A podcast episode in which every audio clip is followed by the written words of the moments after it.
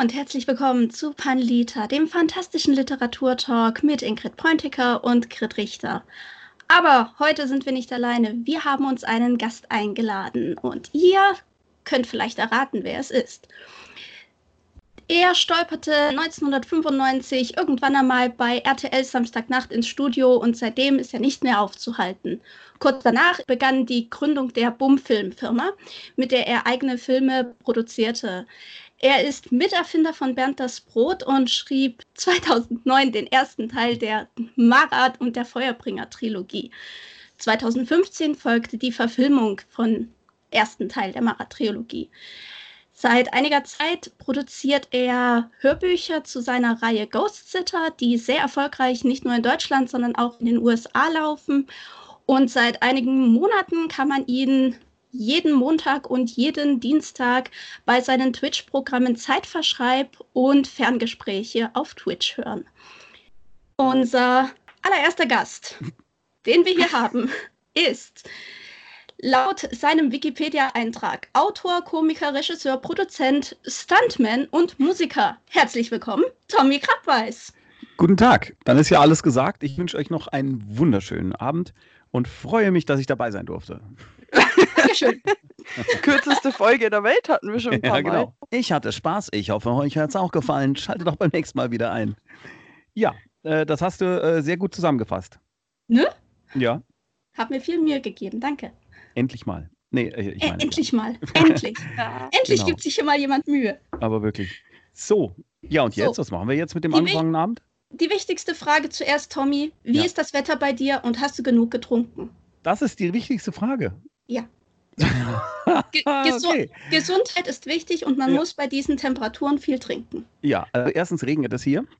Oh, schön. Äh, ja. Äh, äh zweitens äh, trinke ich jetzt gleich was, weil das äh, habe ich tatsächlich vergessen. Also jetzt nicht äh, die letzten Tage, sondern gerade eben. Und ja, ansonsten geht es ganz gut. Außer dass ich vor mir habe, dass jetzt nachher noch Rasen gemäht werden muss im Regen. Im Regen?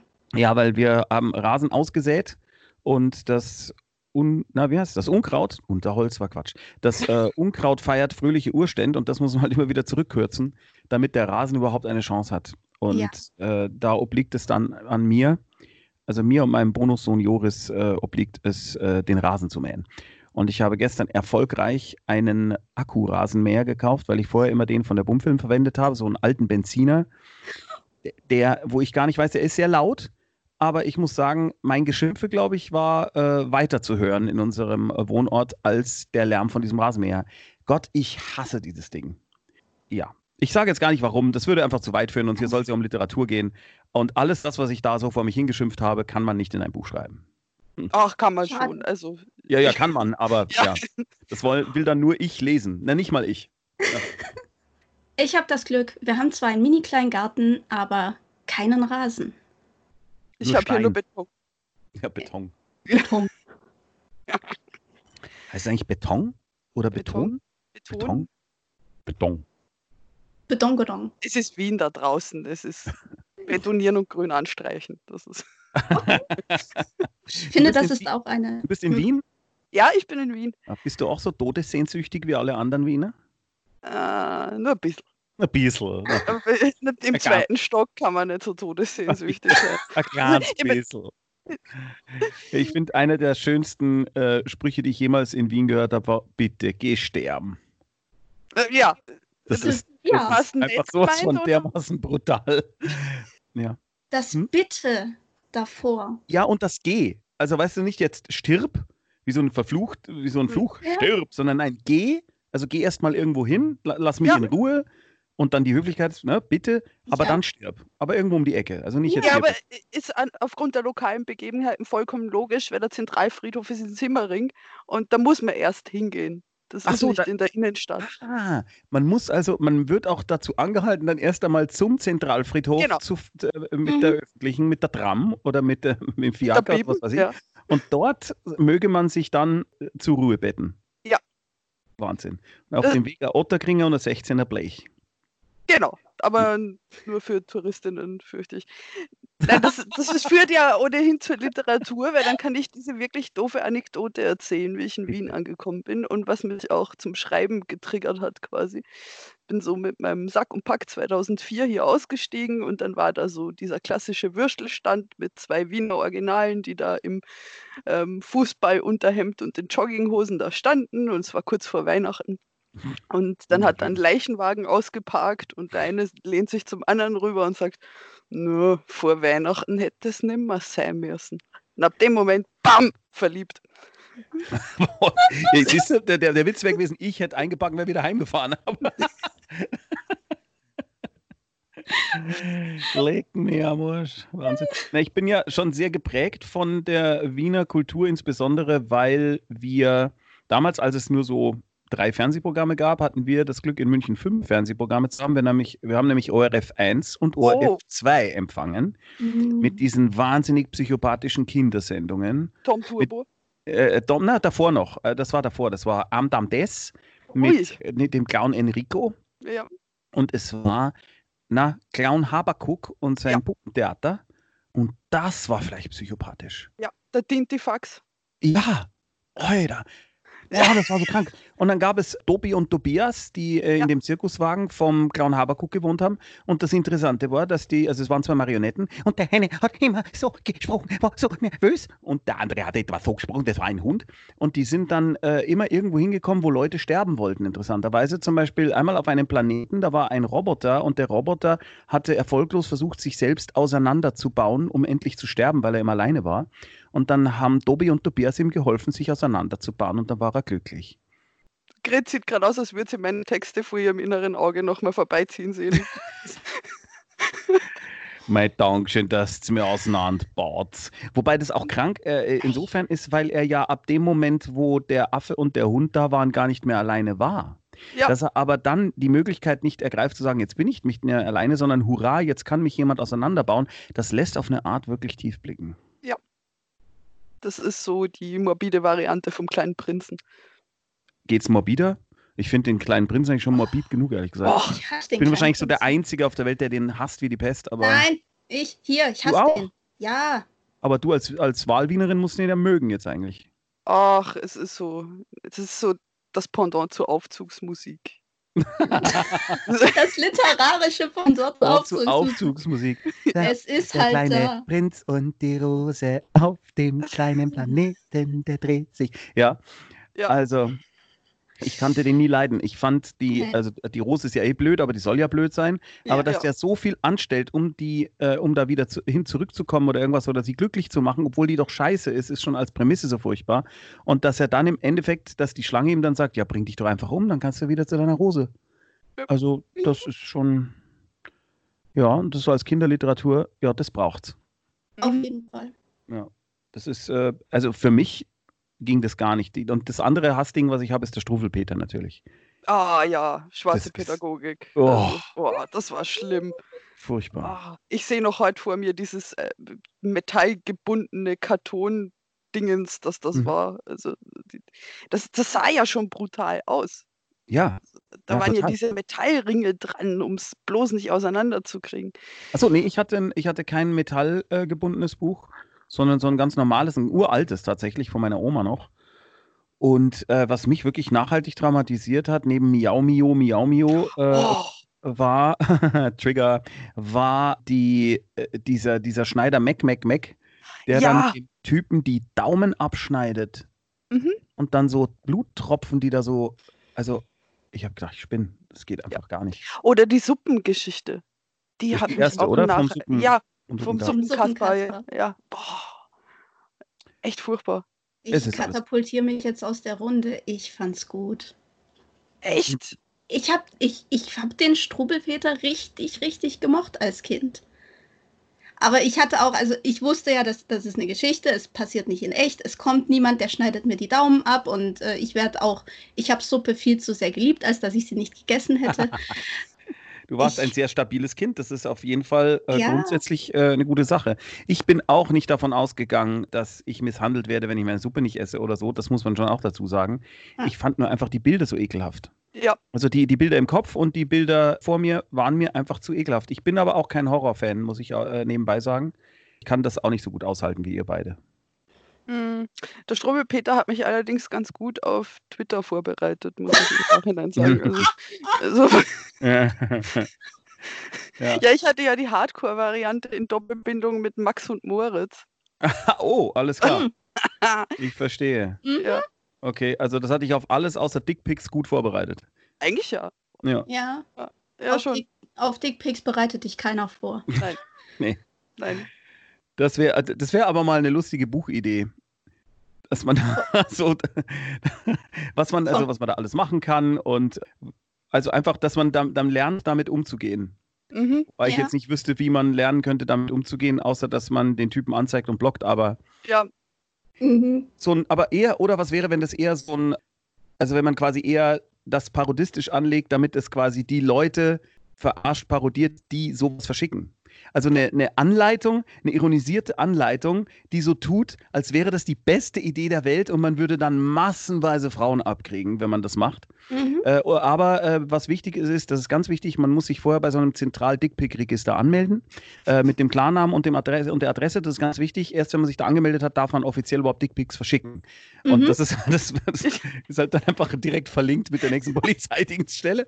Weißt du, und dann muss man ihn auch gar nicht mehr anfangen. Er zeigt sich quasi am Anfang erstmal selber an, schickt das Bild. Das ist Ja. also eine selbsterfüllende Pro- Prophetickung, Dickizeiung.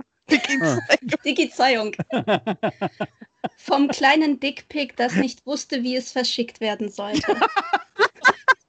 Genau, der kleine Dick. Der kleine Dick. Ja, der kleine Dick und der die kleine. Mädchen. Oh. Äh, Ja, Okay. du sagst, du hältst keinen Horror aus. Die Bilder in meinem Kopf, die kriege ich nie wieder weg.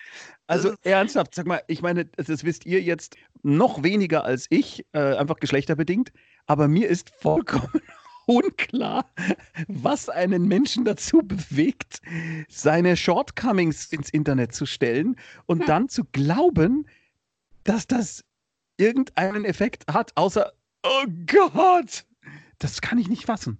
Ich kann es nicht fassen.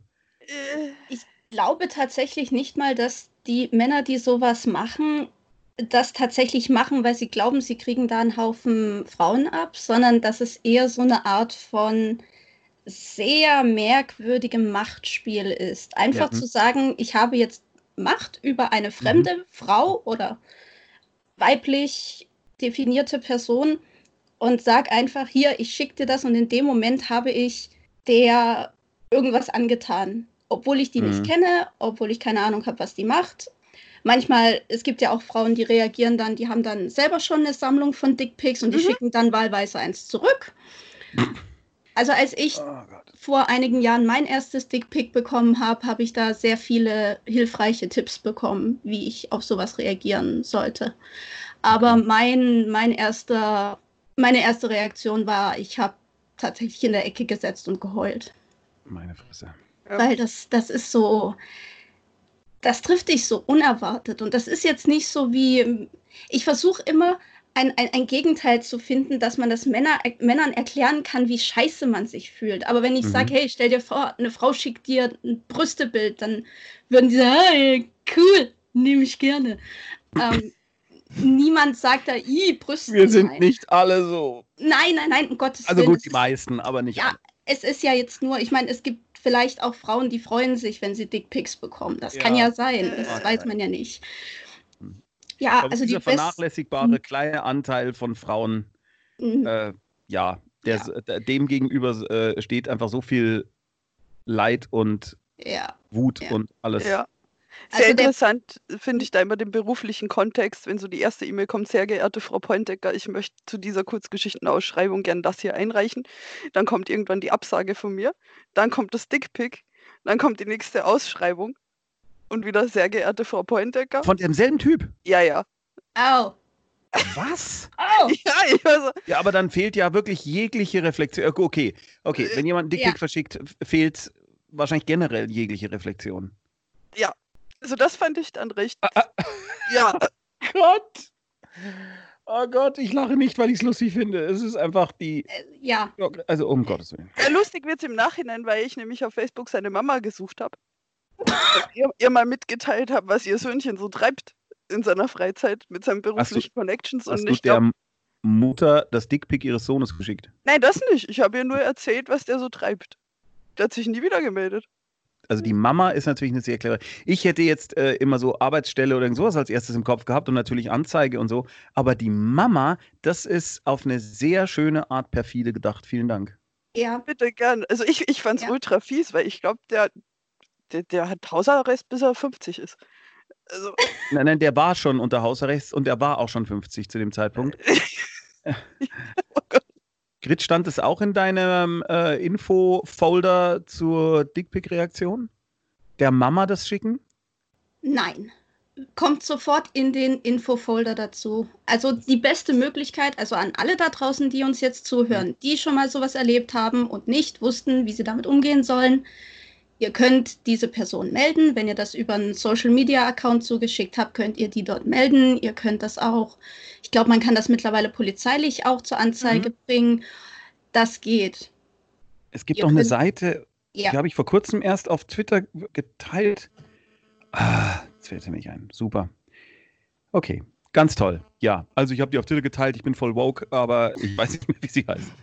Wir, am besten, Ingrid, wir suchen da was raus und dann posten wir das in den Blogbeitrag zu dieser Folge mit rein. Folge, ja, genau. Genau. Hm. Also, falls ihr da Hilfe sucht, guckt nach. Fragt Ingrid oder guckt bei Tommy Krabbeis auf dem Twitter-Profil, ob ihr den Ich Link auch, findet. ich werde es gleich nochmal teilen. Das ist lieb. Das ist Ah. voll nett. Nee, das ist nicht. Das ist das andere ist, äh, ich habe einen Bit.ly-Link gemacht, bit.ly slash Hilfe für Opfer von Rassismus. Das Auch ist wichtig. aber was Auch anderes. Das ist aber auch hilfreich. Auf jeden Hm. Fall. Ja. Ja, wie sind wir von krasser Kinderbuchliteratur zu Dickpics gekommen? Vielleicht, weil die krasse Kinderliteratur, also ich würde jetzt den kleinen Prinzen nicht als krass Äh, finden, ich- aber ja, Ja, ähm, da, weil das gar nicht so weit weg ist, ehrlich gesagt, dass wenn du halt in deiner Kindheit mit Dingen aufwächst, die dich, äh, wie soll ich jetzt sagen, nenn es mal etwas banal desensibilisieren, ja, oder wenn du auch in der Familie halt entsprechende Erfahrungen machst und dir klar gemacht wird, das funktioniert halt so und wenn ich dir eine klebe, dann ist das nur, weil du schuld bist Ja. und so weiter und so fort. Ich kann mir schon vorstellen, dass da ein gewisser Zusammenhang besteht, aber ich bin wirklich ein sehr schlechter Psychologe. Meine liebe Frau äh, Sophia, die ja auch meine Sachen lektoriert, die hat vor kurzem die zweifelhafte Freude gehabt, eine Hörspielserie von Christian von Aster und mir zu lektorieren. Die Hauptfigur ist ein Psychologe, der beratend für die Polizei arbeitet. Und Christian und ich haben dann der Sophia gesagt, bitte schau das nochmal durch, ob das jetzt vom äh, Diplompsychologen-Standpunkt her okay ist, was der macht. Und meine Frau schrieb uns in ihrem Lektorat zurück, ihr Lieben, ihr seid zusammen nicht einmal ein schlechter Psychologe.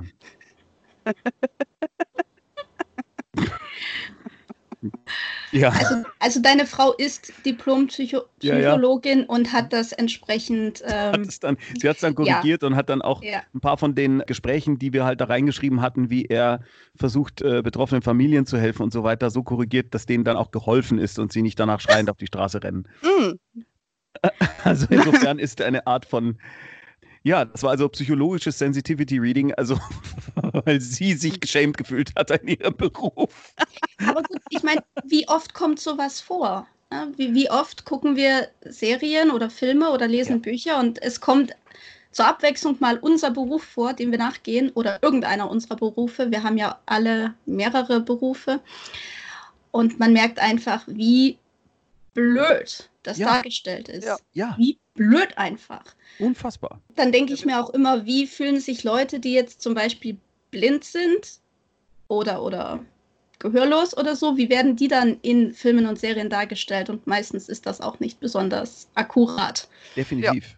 Also ich finde ja schon, dass, oder bin ich vielleicht jetzt auch in einer Minderheit, das kann ich jetzt nicht so beurteilen, dass es für mich ist es okay, wenn ein Schauspieler, der eine Behinderung nicht hat, eine Behinderung spielt. Was aber nicht ist okay für mich, das ist, wenn dieser Film ohne Unterstützung von Leuten Mhm. entsteht, die sich wirklich damit Mhm. auskennen. Das finde ich wirklich ekelhaft. Auf der anderen Seite ist es natürlich äh, schon so, dass wenn man äh, Schauspieler hat, die auf die Rolle passen, die auch die, diese entsprechende, was auch immer, äh, Condition haben und man die nehmen kann, weil sie passen, auch anders auf die Rolle. Es geht ja nicht nur darum. Es ist ja sonst auch wieder so eine Art von Stigma, wenn du sagst, ja, der kann die Rolle spielen, weil es ein Blinder und der ist blind. ja, also als wäre das das Einzige, was den Menschen ausmacht. Ja. Aber wenn du, wenn man da die Wahl hat und das machen kann und der, der Charakter passt, finde ich das super, dann sollte man es machen. Wenn man aber einen Schauspieler hat, der das spielen soll, weil er alle anderen charakterlichen Eigenschaften vielleicht mitbringt, äh, die, wie man sich die Rolle vorstellt, dann braucht man Leute am Set und in der Drehbuchentwicklung und überall, äh, die dir sagen, pass mal auf, das ist Bullshit so. Ja. Weil sonst haben wir dann wieder äh, so äh, Darstellungen von ähm, autistischen Leuten wie in Rain Man, äh, wo ich glaube, dass so insgesamt die Menschen im Spektrum nicht so glücklich sind, wenn sie sich diesen Film anschauen, weil sie sich mhm. da nicht so wirklich wiederfinden. Also das finde ich schon definitiv. Ich finde auch, dass wir als Autoren blinde, taube, einbeinige, was auch immer schreiben dürfen, aber man sollte sich wirklich, wirklich, wirklich informieren. Dringend informieren. Ja. Oder dann eben einen Sensitivity Reader, männlich, weiblich, divers, hinzuziehen. Ja, na klar. Ja.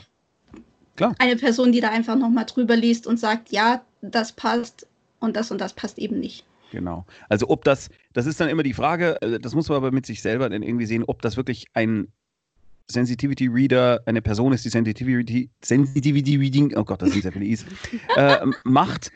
Weil ich irgendwie, ähm, also da sträube ich mich insofern noch dagegen, vielleicht einfach, weil das Klischee in meinem Kopf stärker ist als die, die Realität. Das muss man schon auch sagen. Jemand, der das durchliest, um Dinge zu finden, die, Potenz die das Potenzial hätten, dass es ein Problem geben könnte. Mhm. Ja, das ist etwas, was gerade bei den Dingen, die ich schreibe, wenn sie, gerade auch wenn sie komödiantisch sind und so weiter, natürlich weite Kreise zieht, weil es kommt darauf an, worüber lacht denn diese Person äh, oder was meint sie, worüber Leute noch lachen. Und das, da wird es dann wirklich sehr, sehr kompliziert. Was ich eher mache, das ist, dass ich wirklich betroffene Menschen das lesen lasse die mhm. eindeutig von dieser Sache betroffen sind. Und dann gucke ich, und vielleicht auch mehrere, wie ist denn da der Querschnitt? Äh, fühlen sich die jetzt äh, unangenehm berührt dabei oder sagen sie, also pass mal auf, da habe ich mich jetzt gestresst gefühlt oder nicht? Das mache ich schon. Ja, mhm. polemisch gesagt, ich arbeite ja mit gehörlosen Menschen und ich glaube, ich war noch nie in einer Bubble, die so extrem politisch inkorrekt. Das ist interessant, äh, interessant, dass du es sagst. Das ist mir auch aufgefallen, das ist aber schon sehr lang her. Bei RTL Samstagnacht hatten wir einen Sketch, der hieß Eine schrecklich behinderte Familie. Und da waren alle, alle hatten eine bestimmte Behinderung und äh, da kann man natürlich eine Menge unkorrekten Slapstick machen. Ja, mit Leuten, die sich gegenseitig nicht hören oder nicht sehen oder und so weiter, bla bla bla und so weiter. So, und da, da gab es einen Aufschrei, schon vor Internet. Das war wirklich, also wirklich laut. Interessanterweise bekamen wir gleichzeitig nicht ganz so viele, aber fast so viele Zuschriften von Menschen, die diese jeweilige Behinderung hatten und die gesagt haben, boah, war das lustig. Endlich ja. kommen wir mal vor, endlich macht mal jemand auch über uns Witze. Ja. Und das haben relativ viele Leute, ich erzähle diese Anekdote immer wieder, relativ viele Leute bestätigt an, also manche auch nicht, fanden das, äh, haben gesagt, nee, wieso, also bitte, wir haben schon genug Probleme, jetzt müsst ihr uns auch noch verarschen. Aber es gibt durchaus Leute, die das genau so sehen. Ja, und es gibt eben alles. Das merke ich auch in den Geschichten, die ich jetzt ganz stark zugeschickt kriege, wo einfach mehr Diversität drinnen ist. Mhm. Bei manchen weiß ich im Vorfeld schon, wenn, wenn ich sie zum ersten Mal lese, ah, das wird Stress geben, aber das wird auch super lustig für die Leute, die das mhm. genauso haben wollen. Also mhm. du, du, kannst sowieso nicht allen recht machen. Das ja, das stimmt. Jetzt haben wir natürlich momentan das Problem, wie fängt man das wieder ein? Also wo, wo findet man, ich habe so das Gefühl, wir sind gerade in einer ähm, Zeitspanne, in einer Zeit, in der man versucht, den richtigen Mittelweg der Reaktion zu finden auf bestimmte mhm. Dinge. Und manchmal schlägt es total drüber und manchmal ist es einfach unangemessen wenig. Und das dadurch entsteht auch, also das ist nur meine Theorie, dadurch entsteht auch dieser teilweise extrem, diese laute, äh, sehr präsente und auch schwierig zu handelnde Wut, die mhm. ich aber auch nachvollziehen kann bei Betroffenen. Ja, was nicht immer so war. Ich habe eigentlich früher immer gesagt, jetzt äh, redet doch erstmal normal, aber das ist mir irgendwie mittlerweile unangenehm, jemandem zu sagen, er soll sich bitte nicht so anstellen, wenn ich selber gar nicht in der Situation bin. Darum bin ich da sehr vorsichtig. Aber diese, also diese wirklich extreme Wut äh, und die extreme Schuldzuweisung und auf der anderen Seite dann das Gegenteil von Leuten, die halt überhaupt nicht raffen, dass es eben sein kann, dass man sich irgendwie als Betroffener unwohl fühlt, wenn man sowas liest.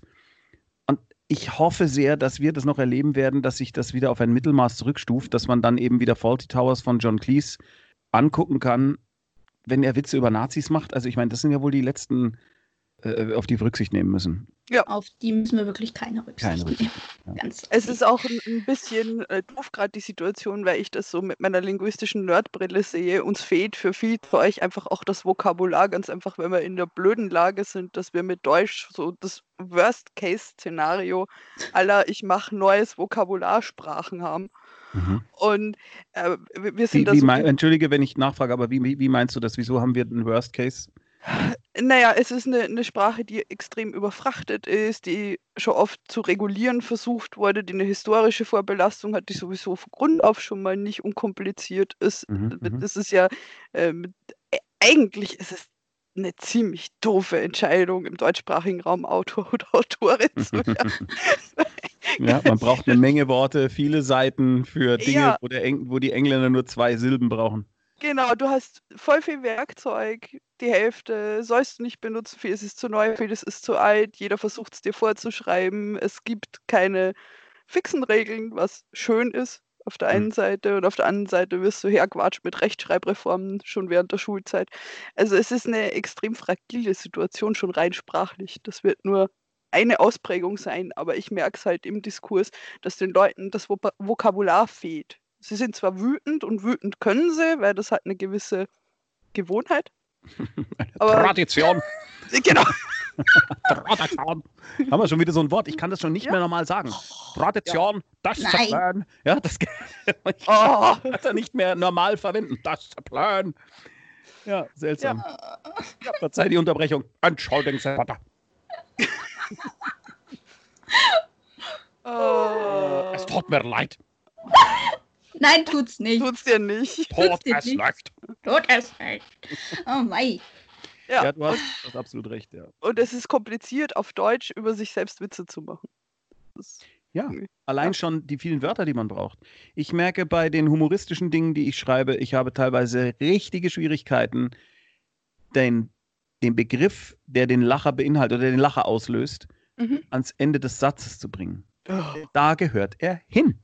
Mhm. Da muss dieses Ding hin. Es darf nicht am Anfang oder in der Mitte des Satzes sein, weil der Lachimpuls dann da ist und man muss noch weiterlesen. Das ist eigentlich mein Paradebeispiel immer für, dass es in der Comedy auch sowas wie Technik gibt. Und wenn du, wenn du das halt, Verzeihung, ups, ach, das war das, was ich getrunken habe. Hm, ich glaube, das war das, was ich vorgestern getrunken habe. Aber- und wenn du und gegessen. Ja, Bartträger, ekelhaft. Auf jeden Fall, ähm, wenn du, wenn du das im Englischen machst, ist das eigentlich immer ganz einfach. Da ist es relativ natürlich, dass dann seltsamerweise dieses Wort dorthin rutscht. Im Deutschen ist das teilweise sowas von eckig erstmal und man muss richtig suchen, bis man etwas gefunden hat, wo es wirklich so ist, dass der Lachimpuls möglichst am Ende dieses verdammten Satzes kommt. Ja, sonst klingt es wie so ein komisches Nazi-Haiku. Nazi-Haiku. Das ist jetzt das Letzte, auf was ich gekommen wäre, aber du hast Äh. natürlich recht. Recht. Für mehr Ö in der Sprache. Hör auf, Das wäre wir lustig, in so einer Nazi-Demo mitlaufen und so ein Schild, wo nur drauf steht, Ja, Ö. äh. ja so, so, so wie diese Demo gegen Nazis, diese wo, wo sie irgendwie die Kilometer gemessen haben und dann ging eine Spende an Ja, äh. Organisationen gegen gut. Rassismus und dann hatten die Pflegungsbananen, wo mein Mampf drauf stand. Ich glaube, ich habe drei Tage über diese scheiß Bananen gelacht. Mein Mann. Grit, was ist dir eigentlich gerade runtergefallen oder ist das Äh, aus dir gefallen? Nein, nein, das war der Drucker. Grit Der hat schon Drucker Angst, dass wir runtergefallen. gesperrt Nein, werden. nein, nein. Die, die Papiereinlagefunktion vom Drucker. Ah, das wäre interessant kaputt. gewesen, wenn die aus dir gefallen wäre. Äh, nein. Ja. Nein, Die trage ich selten Grit, mit der. Drucker. Grit der Drucker. Es, ja, das ist auch ein schönes Buch, das niemals jemand schreiben sollte. So ein dann ganz dämliches Kinderbuch. Es sind doch immer irgendwelche Objekte oder äh, Tiere, die so einen Ja. lustigen Namen haben und die dann immer von zu Hause weglaufen und am Schluss feststellen, dass zu Hause doch am schönsten ist. Und das wäre Grit, der, die Grit, der Drucker, Mhm. ging, äh, ging von zu Hause in ihrem wunderschönen Büro in die große Welt und stellt am Schluss fest, dass sich zu Hause doch am schönsten druckt. Ja. Zu Hause ist am schönsten. Und der muss sich gar nicht beschweren, der Drucker, der ist hier, seit ich den Verlag habe. Das war das erste, was ich mir gekauft habe. Das ist auch für einen Verlag total sinnvoll. Druckst du das alles noch in Heimarbeit? Ja, selbstverständlich. Mit deinem Nadeldrucker? Richtig. Auf Endlospapier. Ich habe im, im Keller noch eine Druckerpresse, die wird auch ab und zu mal benutzt.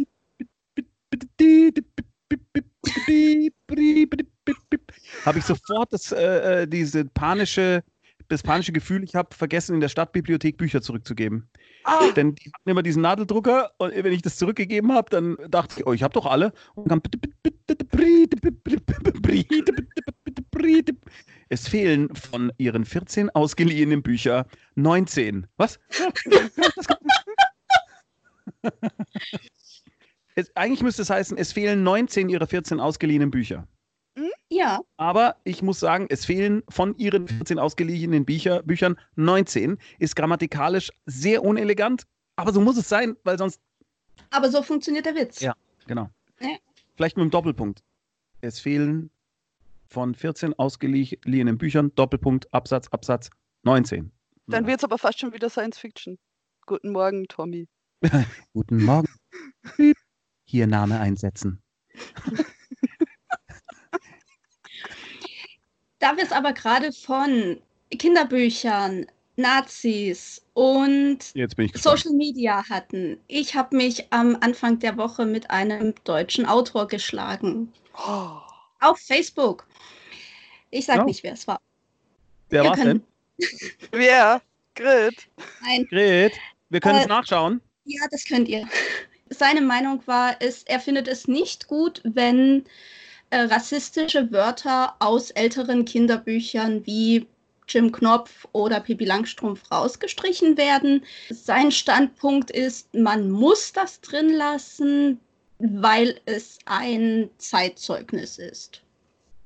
Mhm. Ich habe gesagt, er ist doof.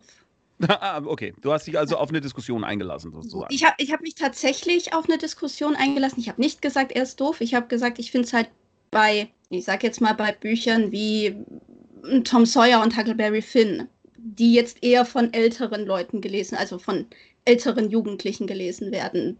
Die kann man tatsächlich so im Spiegel ihrer Zeit sehen. Ich denke, das sind Jugendliche, die das lesen, wenn das überhaupt noch jemand liest, in der Lage dazu, das vielleicht zu reflektieren. Aber Ich glaube, dass das, entschuldigt, wenn ich da unterbreche, aber Ja. ich glaube, das sind Bücher, bei denen kann ich es tatsächlich, da ist das Narrativ ja Sklaverei. Also, Mhm. äh, da- und Genau. da sprechen ja Leute, äh, die äh, Sklaven quer durchs Land hetzen, wie sie sprechen. Und da spricht auch jemand von sich selbst eben äh, mit entsprechenden Termini, weil er es so gelernt hat. Und äh, gerade bei Huckleberry Finn, was ja in der Original, im Original auch noch umgangssprachlich ist, da kann ich mir gar nicht vorstellen, wie man das nicht macht, weil das ist so, wie es ist. Das braucht halt eine geile Vorbemerkung und vielleicht sogar Fußnoten oder irgendwas, um es begleitend in den Kontext zu setzen. Und da unterbreche ich kurz, weil äh, ich verstehe die Diskussion auch ein, Stück weit nicht, weil ich habe es extra rausgewühlt, wo das zum ersten Mal rauskam. Ich musste, durfte das irgendwann Mitte der 90er mal lesen in der Schule. Mhm. Also gerade Tom Sawyer, Huckleberry Finn. Und das war damals schon kommentiert. Ach, Mhm. schau mal Das, an. d- Mhm. das ist quasi, der, der Drops ist gelutscht. Da war bei mir schon eine Fußnote. Ja, wunderprächtig. Und so pleite wie die Schule war, war die Ausgabe sicher zehn Jahre älter als ich. Wobei, also das ist super. Also es war Tom Sawyer aber, oder? Genau, ja. Genau, weil Huckleberry Finn wurde, glaube ich, nie oder erst äh, vor ein paar Jahren in dieser tatsächlich umgangssprachlichen Mhm. Version übersetzt. Das gab es ja vorher nur in schriftdeutscher Form. Mhm. Also das finde ich speziell, aber Grit, wir haben dich beide so rüde unterbrochen. Du wolltest eigentlich noch weiterreden. Genau, ich wollte noch hinzufügen, bei Tom Sawyer, Huckleberry Finn kann ich das nachvollziehen, besonders da ich jetzt auch weiß, dass es da kommentierte Ausgaben gibt. Sehr schön. Bei Sachen wie Pippi Langstrumpf und Jim Knopf kann ich es nicht nachvollziehen. Da hätte ich, also das wurde ja, glaube ich, bei Pippi Langstrumpfs, äh, was war es, Opa, Vater, der da irgendwie auf Vater. einer Insel gelandet ist und da. Unter anderem, also da waren, sind so Genau. mehrere Ismen drin, die nicht so schön sind. Genau, und die wurden wohl jetzt in neueren Ausgaben auch rausgenommen. Also er ist jetzt kein König der N-Wörter mehr, sondern er ist jetzt, er ist jetzt, Südseekönig. genau, er ist jetzt Mhm. Südseekönig. Das macht doch überhaupt keinen Unterschied für mich. Nein, Nein. weil das im Gegensatz zu Tom Sawyer, Huckleberry Finn, wo das ja die Thematik ist, spielt es bei Pippi Langstrumpf und, und Jim Knopf einfach null Rolle. Äh, bei Jim Knopf würde ich sagen, es spielt schon in gewissermaßen eine Rolle, nur die Erwähnungen von Schwarzsein, wie äh, der Michael Ende es gemacht hat, die mhm. halte ich persönlich für nicht besonders relevant.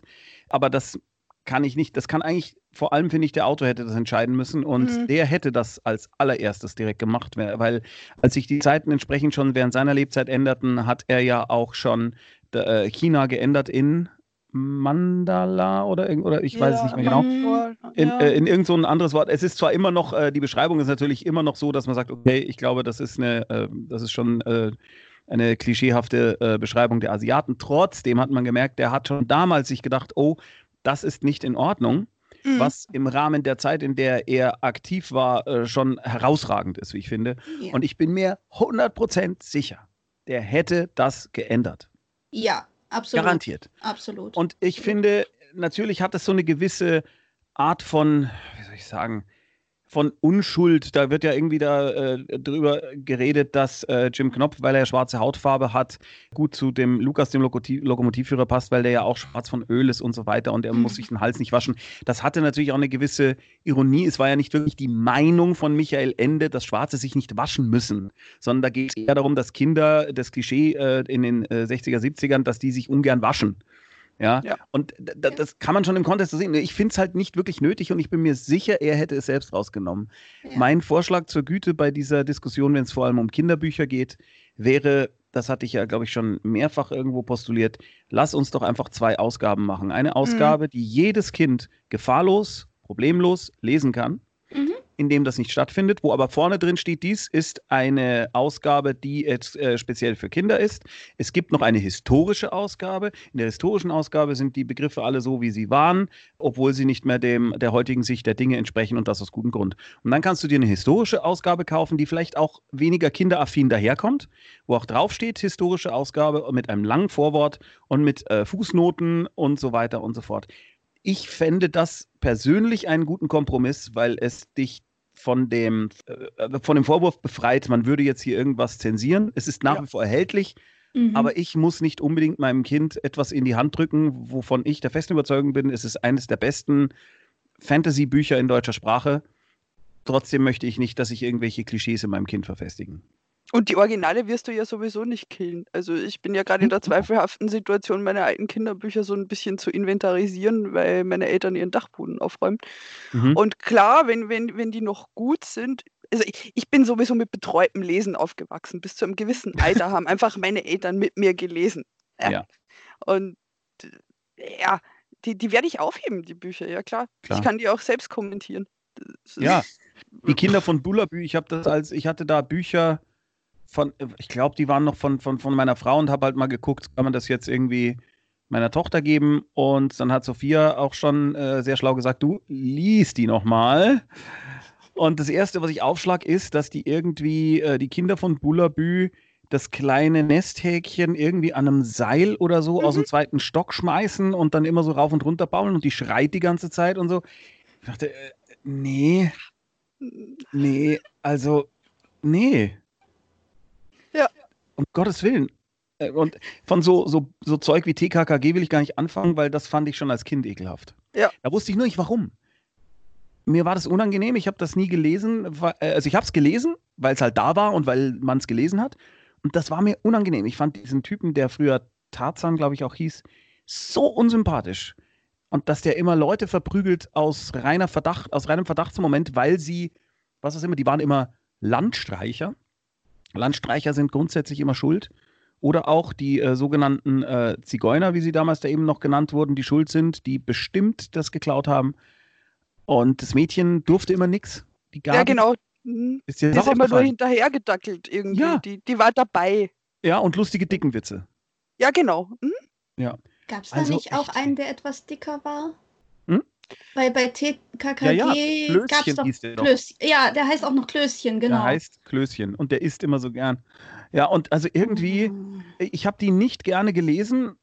Jetzt äh, wäre es natürlich toll, wenn genau das der Grund gewesen wäre. Das wäre super gewesen, mhm. weil dann könnte wenn ich jetzt irgendwie sagen, ich habe als Kind, war ich schon so woke. Mhm. Aber ganz ehrlich, ich weiß nicht mehr, warum sie mir nicht gefallen haben. Ich weiß nur jetzt, dass das das ist, was mich jetzt heute an den Dingern stört. Mhm. Mhm. und ich sie einfach meiner Tochter nicht gegeben habe. Ich hatte da drei, vier Stück rumfliegen und nee, eklig. Ich fand als Kind auch Sachen creepy, wo ich mir einfach noch nicht erklären konnte, was es ist. Also ich fand Tommy und Annika aus Pippi Langstrumpf total übel. Also ich, ich weiß, ich hatte richtig Angst vor diesen zwei Creep-Kindern. Warum? Äh, Das haben sich meine Eltern auch gefragt. Warum eigentlich? Aber Interessant. Ja. Interessant. Ich weiß, dass mir auch, also in der Fernsehserie, äh, nee, creepy stimmt nicht, aber die waren mir irgendwie unangenehm. Aber wisst ihr was? Pippi Langstrumpf war mir auch unangenehm. Mhm. Und zwar, weil ich, ich habe da immer diese Szene vor mir, wo sie äh, zum Essen eingeladen ist irgendwo bei Annika oder bei dem anderen. Und sie benimmt sich total daneben. Und ich habe mir gedacht, warum musst du dich denn jetzt da, es ist doch unangenehm für deine zwei Freunde. Warum schmeißt irgendwie Sachen mit rum oder äh, sie cremt sich mit Keksen ein? Ich weiß nicht mal, was es war, aber es war so, dass ich mir gedacht habe, komm, jetzt, wenn, dann geh halt nicht hin. Äh, Mir war das immer unangenehm, wenn Leute, andere Leute blöd dastehen lassen, weil sie sich nicht im Griff haben. Ja. Äh, ja, wobei ich selber als äh, Kind teilweise jemand war, der sich überhaupt nicht im Griff hat, das habe ich natürlich nicht gemerkt. Und äh, zu Pippi Langstrumpfs Entschuldigung sei bemerkt, äh, sie wird es auch nicht gemerkt haben. Und sie hat es bestimmt nicht böse gemeint. Aber ich hatte ein Fremdschamgefühl dabei. Mhm. Mhm. Ich halte mich vornehmend zurück. Ich habe das alles überhaupt nie. Wir haben das irgendwann mal angesprochen, Ingrid. Ich glaube sogar in unserer allerersten Folge. Ich habe null, also diese ganzen typischen Kinderbücher, Kinderserien habe ich irgendwie nie geguckt. Ja, ich bin im Osten aufgewachsen. Wir hatten das. Achso, ihr hattet ja nichts. Wir haben ja nichts. Ihr hat, warst du im Tal der Ahnungslosen? Nö. Also du hättest es gucken können, du hättest Westfernsehen sehen können, aber du hast es trotzdem nicht geguckt. Oder wie? Ich bin nicht sicher. Ich glaube, ich war auch nicht so fernsehenaffin. Ah. Also die erste Erinnerung, die ich an Fernsehen habe, war dann schon, als wir rübergemacht sind. Und Fernsehen. Nö. Äh, ich habe die Simpsons geguckt. Meine Mama hat mich immer die Ah, Simpsons gucken lassen. Okay. Das, da, das ist praktisch meine Kindheitserinnerung. So. Ja, wir hatten ja alles immer hier drei Jahre später. Also das war ja so eine komische Phase in, in, bis in die 90er rein. Jeder Kinofilm und jeder Scheiß kam drei Jahre später nach Österreich. Weil wir sind ja teilweise über die Grenze gefahren, nach Bayern, Mhm. und dort ins Kino gegangen. Weil wir König der Löwen nicht erst 1999 sehen wollten. Meine Fresse, echt jetzt? Ja, das hatte teilweise eine üble Verzögerung drin. Naja, man muss es auch erstmal auf Österreichisch übersetzen. Das Ja, ist ja eben. auch eine gewisse. Ja, ja. Oh Gott, jetzt will ich König der Löwen auf Österreichisch. Ja, es Ja, gab ja ja- vom Rennschwein ja. Rudi Rüssel eine österreichische Synchro. Und von Asterix. Alter. Ja. Oder Euda. Also man muss dazu sagen, Grit, also ich bin jetzt 7 und fucking 40 und du bist gerade mal 16. Das ist natürlich schon auch ein Unterschied. Ja.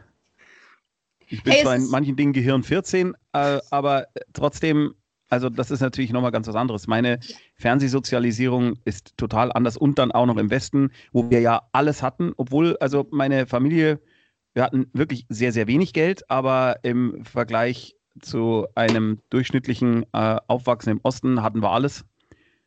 Oder wie hat mein lieber Freund Norman gesagt, ich hatte so viel Lego, ich habe es einfach verbrannt.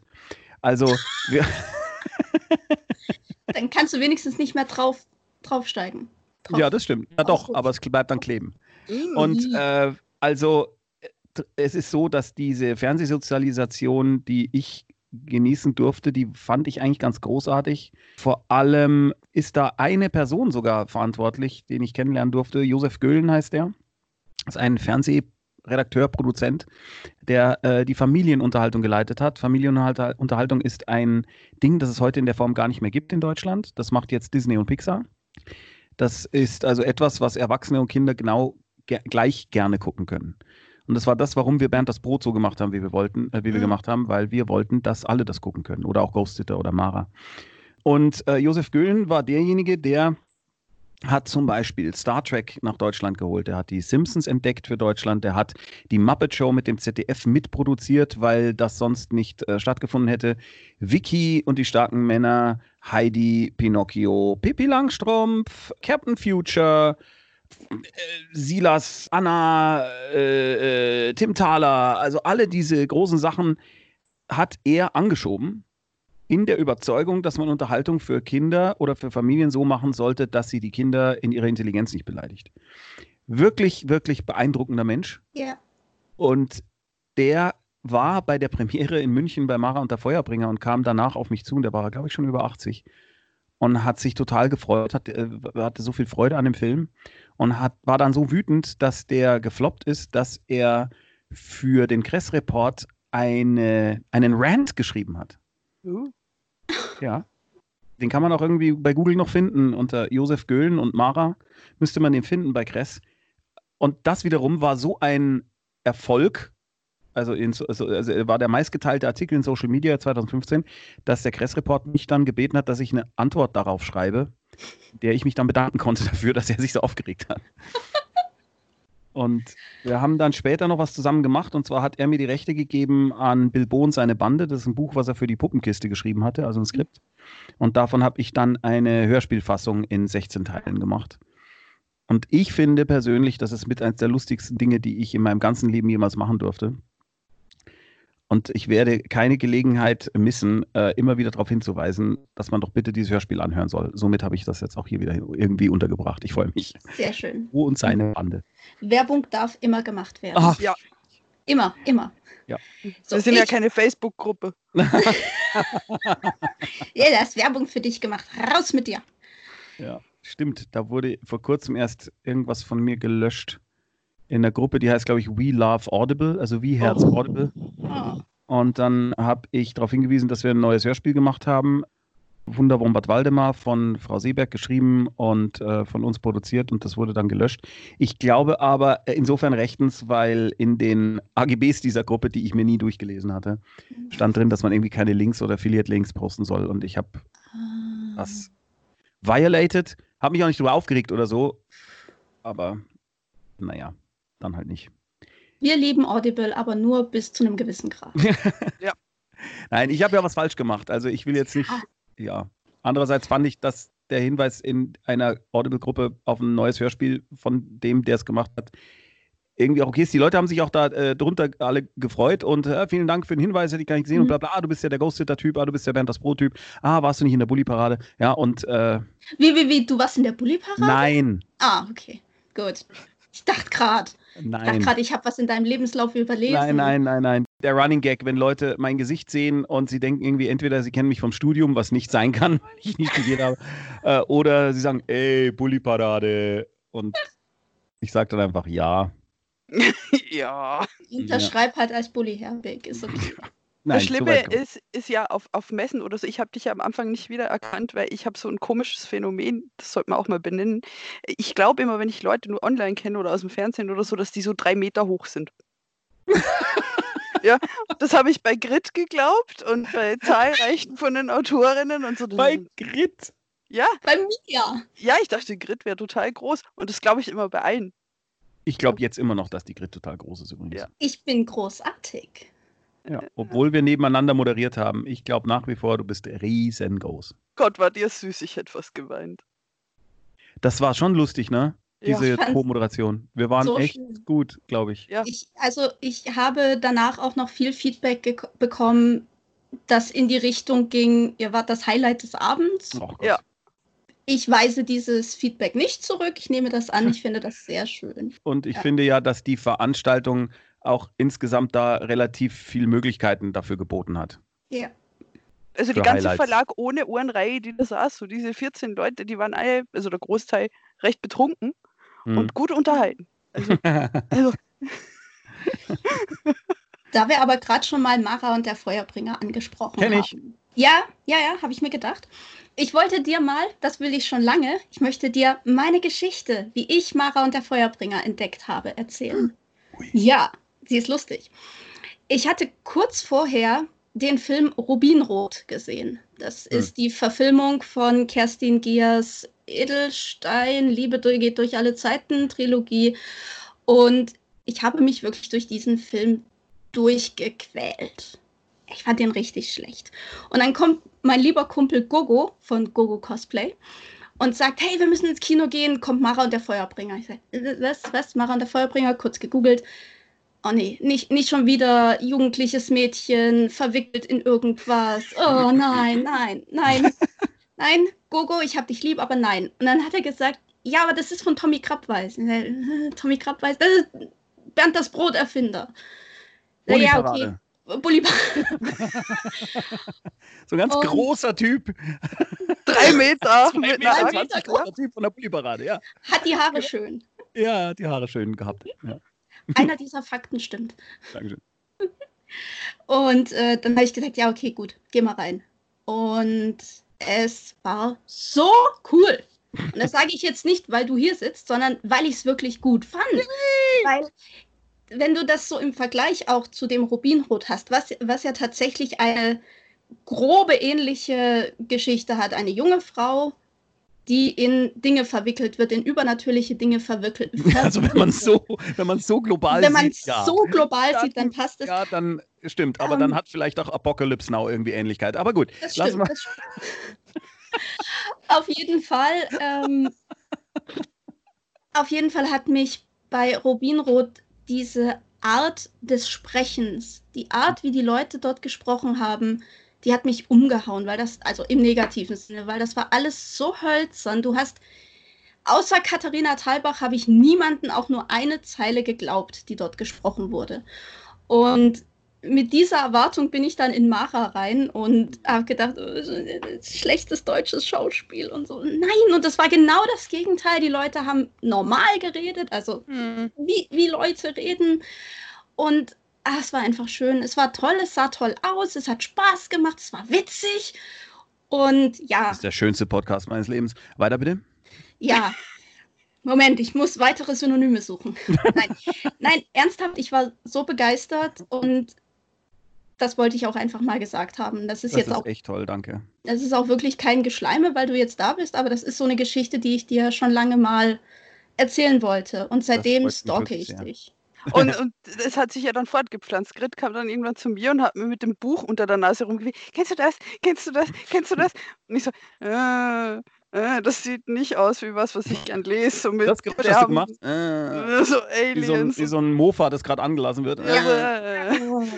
und, und dann aber hatte ich einen schwachen Moment, nachdem ich nämlich die Alien-Filme nochmal geguckt habe und habe gesagt, jetzt bin ich bereit für etwas Kontrast. Und dann hat es mir echt gut gefallen. Ah, das freut mich. Ui. Und nach den Alien-Filmen ist das für mich echt ein Wunder. ja. Also vielen Dank, das freut mich echt sehr, sehr, sehr, weil das ja genau das ist, was mich an deutschen Filmen oft ärgert, also an deutschen Medienproduktionen, dass die Leute künstlich reden und dass sie, mhm. dass Schauspieler mittlerweile schon so sprechen wie Synchronsprecher. Mhm. Mhm. Und das nervt mich, also hat mich rasend gemacht und Darum habe ich auch tatsächlich, was auch nicht jedem gefallen hat, für Mara die Lilly genommen, die einfach, die hat einen bayerischen Einschlag, die zieht Grimassen, mhm. die äh, äh, stolpert manchmal über die Zähne und die Zunge ist manchmal ein bisschen schwer und so weiter, was jetzt übrigens alles nicht mehr in dem Maße vorhanden ist, weil sie auf einer sehr guten Schauspielschule war. Ja. Das heißt, wenn wir da irgendwann mal weiterdrehen oder so, dann äh, muss ich sie nochmal dran erinnern. dann kannst du bitte ja. Und auch alle anderen, die da mitgespielt haben, haben das gerne angenommen. Also gut, bei Liefers ist es so, dass der sowieso jeden Take ein bisschen anders spielt, damit es für ihn frisch bleibt. Bei Christoph Maria Herbst ist es so, der spielt, wenn du das gerne möchtest, jeden Take identisch und jeden Take identisch geil. Allerdings war seine Rolle hier natürlich auch äh, als Loki, die hatte natürlich was schriftlich-literarisches irgendwie mhm. auch, wie er sich ausdrückt. Ja? Und der Feuerbringer erst recht mit seinen Stabreimen und so weiter. Und da wollte ich halt immer diesen Kontrast haben. Ein Mädchen, was irgendwie sagt, was ist los? Und jemand, der so Geräusche macht und mhm. sagt, ich habe ehrlich gesagt jetzt, äh, jetzt nicht wirklich, was? Ja, das fand ich halt irgendwie cool. Weil die Happy Idea zu Mara und der Feuerbringer war, was wäre, wenn irgendjemand hier in Bayern ein Gespenst sieht und sagt, leg mir am Arsch, ist dieser Beutergeist. das war die ganz basische Happy Idea irgendwas, was passiert, was riesengroß ist und jemand, der total normal reagiert. Ja. Und daher kommen dann auch diese Sachen in Mara, dass sie als erstes, wenn sie irgendeine magische Amtshandlung tun soll, sich an Dinge erinnert, mit denen sie äh, sozialisiert, kann man nicht sagen, aber die, an die sie kennt. Dass sie also irgendwie Expelliarmus sagt oder dass sie äh, den Spruch von Gandalf klaut, weil das Dinge sind oder dass sie was googelt, wenn sie es nicht kennt. Mhm. Das sind so Dinge, die irgendwie komischerweise nicht, dass ich der Erste war, aber die mir bisher noch nie so wirklich aufgefallen sind, dass Leute normale, sich norm, also normal reagieren ja. auf ja. Dinge. Oder, oder, oder dass sie auch, äh, dass sie auch, äh, wenn sie von nordischen Göttern liest, erstmal sagt, was ist das, Asterix? Ja? Weil jeder, der das sich überhaupt nicht auskennt, erstmal sagt, ah ja, stimmt, das habe ich ja in Asterix gesehen oder gelesen. Und das war eigentlich die Grundidee davon. Und insofern ist es natürlich schön, Grit, wenn du genau das als, äh, als den Unique Selling Point irgendwie Ja. erkannt hast. Das freut mich natürlich ganz, ganz, ganz besonders. Ja. Ja, mich ärgert das in deutschen Verfilmungen immer so und gerade bei Fantastikverfilmungen, du kommst dir vor, als würdest du Tatort Auenland gucken. Also die Leute haben so, so einen Stock im Arsch und laufen irgendwie, ja, ich weiß nicht. Also schauen wir mal, es gibt natürlich, Tatort Auenland ist super. Es gibt natürlich äh, sehr, sehr viele große rühmliche Ausnahmen. Ich bin auch sehr gespannt auf die Verfilmung von dem Kai Meier-Skript, was irgendwie ursprünglich an Weihnachten kommen sollte, was jetzt aber laut seiner Info zu düster ist für Weihnachten oder zumindest findet das der Sender.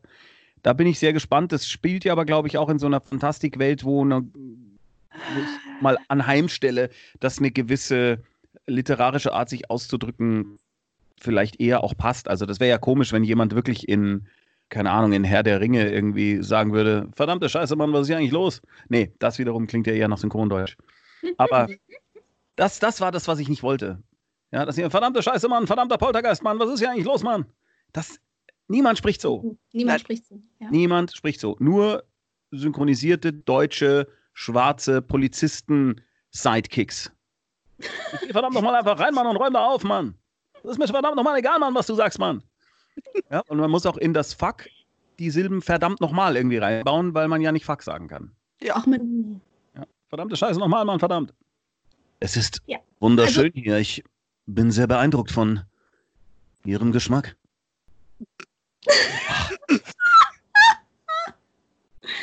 also, was du mit Mara ausdrücken wolltest, kam bei mir zumindest hundertprozentig an.